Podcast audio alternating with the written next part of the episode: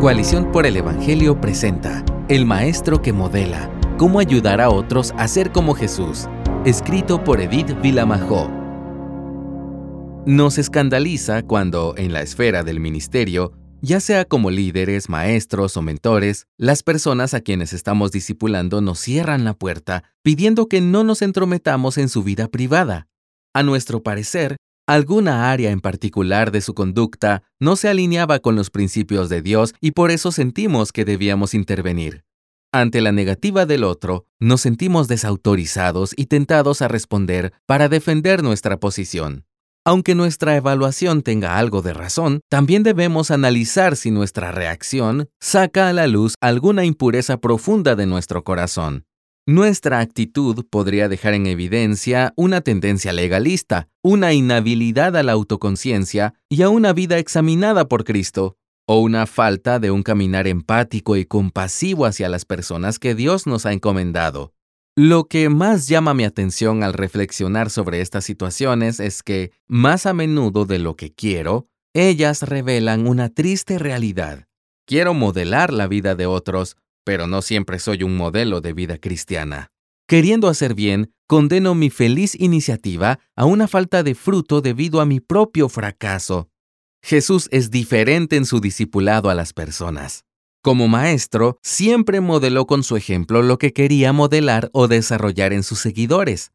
Entonces, ¿cuál es nuestro problema? Muy sencillo, no somos Jesús. Pero esto no debe hacernos desistir de la labor de discipular a otros, sino que debe motivarnos a enfocar correctamente nuestra tarea. Quiero plantear tres propuestas concretas que nos ayuden en nuestro cometido de ser discipuladores y maestros que modelan a otros y honran a Jesús. En primer lugar, debemos ser maestros que apunten al maestro por excelencia. En segundo lugar, debemos modelar los fracasos como oportunidades de aprendizaje.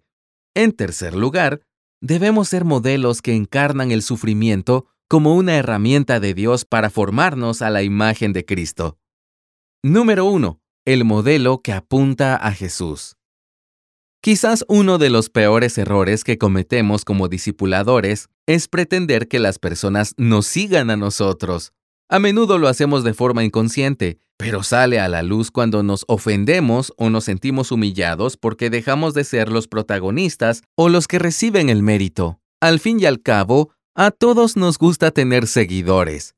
Por desgracia, esto puede llevarnos a inflar nuestro ego y buscar la gloria que no nos pertenece, sino a aquel al que fuimos llamados a adorar y servir. Otro error similar es pretender que todo el éxito de nuestro trabajo radica en nuestros propios esfuerzos. Hacemos de las relaciones maestro-alumno o mentor-discípulo una labor independiente de Dios. Esto nos lleva al agotamiento y la desilusión, a veces incluso hasta a la pérdida de nuestra vocación o a un sentimiento profundo de fracaso personal. Ante estas tendencias, me inspira el ejemplo del apóstol Pablo que, aun teniendo toda la autoridad, insta a Timoteo a fortalecerse en la gracia que hay en Cristo Jesús, en 2 de Timoteo 2.1, y a procurar con diligencia presentarse a Dios aprobado, más adelante en el verso 15 del mismo capítulo. Este modelo de discipulado está lejos de vanaglorias y esfuerzos propios para ganancias personales. Ayudamos a las personas a mirar a Jesús, apuntándoles a Él como el modelo para sus vidas. Número 2 el modelo que aprende del fracaso. Nuestro maestro modelo es Jesús, pero lo que nos diferencia, por encima de todas las cosas, es que Él fue tentado en todo como nosotros, pero sin pecado, como dice Hebreos 4:15. En cambio, nosotros, después de la caída, no hemos dejado de caer, Ahora bien, en nuestra labor como maestros y líderes, cuando pecamos o fracasamos y nos levantamos, estamos respondiendo a una oportunidad de aprendizaje que modela y abre la puerta a la transformación. Aún más, cuando caemos y nos levantamos, modelamos vulnerabilidad, dependencia y humildad. Estas son marcas del carácter forjado por Jesús. Las caídas son también un llamado a recordar de dónde nos sacó Dios y cuál es nuestro nuevo lugar en Él, además de que nos mantienen en dependencia de Él. Pablo sabía qué era antes, blasfemo, perseguidor, agresor, incrédulo, ignorante. ¿Y a dónde lo trajo Dios? Se me mostró misericordia. La gracia de nuestro Señor fue más que abundante con la fe y el amor que se hallan en Cristo Jesús. Dice en 1 de Timoteo 1 del 13 al 14. El mérito y la gloria es totalmente del Señor por su salvación. Queremos tener discípulos que, inspirados por nuestras falencias, llenen sus vidas de aprendizaje y crecimiento. En medio de nuestras caídas podemos reflejar modelos que son posibles de seguir e imitar, porque nos muestran como maestros dependientes de Cristo. Él es aquel que, por su sacrificio, nos levanta, nos perdona y nos sana. Número 3. El modelo que encarna el sufrimiento.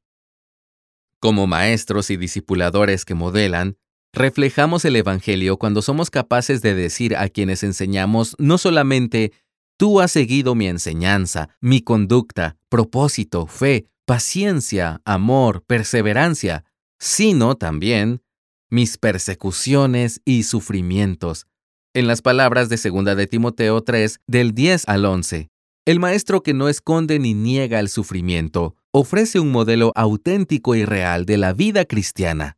Vivimos en tiempos cuando lo que el mundo más rehuye es el sufrimiento y el dolor. Pero como maestros que buscan modelar en imitación de Cristo, no solo aceptamos el sufrimiento, sino que demostramos verdadero compromiso cuando podemos decir a aquellos a los que servimos, citando 2 de Timoteo 3:12, y en verdad, todos los que quieren vivir piadosamente en Cristo Jesús serán perseguidos. Abandonar el idealismo y el perfeccionismo nos confronta con la realidad de que el sufrimiento es inevitable. No obstante, cuando sufrimos, podemos aferrarnos al consuelo que nos ofrece el mejor consolador. Dios nos brinda, en esta paradoja, la mayor ayuda para un carácter conformado a la imagen de Jesús. Además, sabemos que el sufrimiento, aunque representa el camino difícil, desarrolla en nosotros la resiliencia necesaria para caminar sin desfallecer y poder exclamar un día, como Pablo en 2 de Timoteo 3:12, He peleado la buena batalla, he terminado la carrera, he guardado la fe. Las tres propuestas planteadas pueden ser útiles para tener una perspectiva correcta del discipulado. Sin embargo, Quiero recordar que seguir un modelo sin reflexión ni discernimiento puede llevar al discípulo a cometer varios errores, pero uno en particular, perpetuar los errores de su maestro y ser un clon que no responda ni a quién es ni a qué ha sido llamado. Por eso es imprescindible animar a nuestros estudiantes y discípulos a observarnos y reflexionar sobre nuestra tarea como modelos por contraste.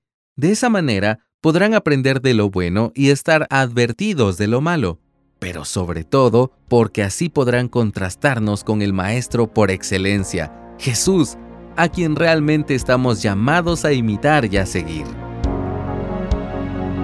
Gracias por escucharnos. Si deseas más recursos como este, visita coaliciónporelevangelio.org.